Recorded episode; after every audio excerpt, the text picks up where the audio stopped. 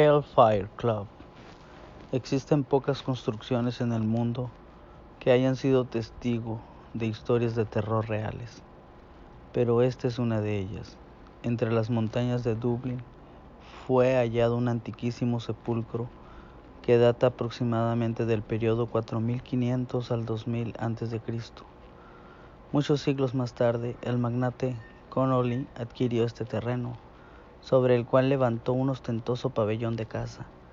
Tras su muerte, el sitio pasó a ser el exclusivo lugar de reunión del Hellfire Club, una sociedad de adinerados hedonistas.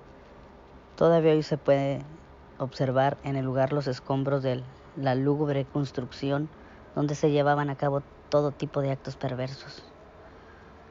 Era una noche como cualquier otra en el Hellfire Club. Las apuestas, vicios, fiestas y orgías no podrían faltar. Eh, en medio de una fría noche tormentosa, a la puerta del lugar se acercó un hombre enigmático que había sido sorprendido por el temporal. Aquel viajero, envuelto en el manto de la noche, podía costear una partida de póker mientras recuperaba fuerzas al calor de la lumbre. Nada parecía perturbarle, pero esa misma misteriosa hace que todos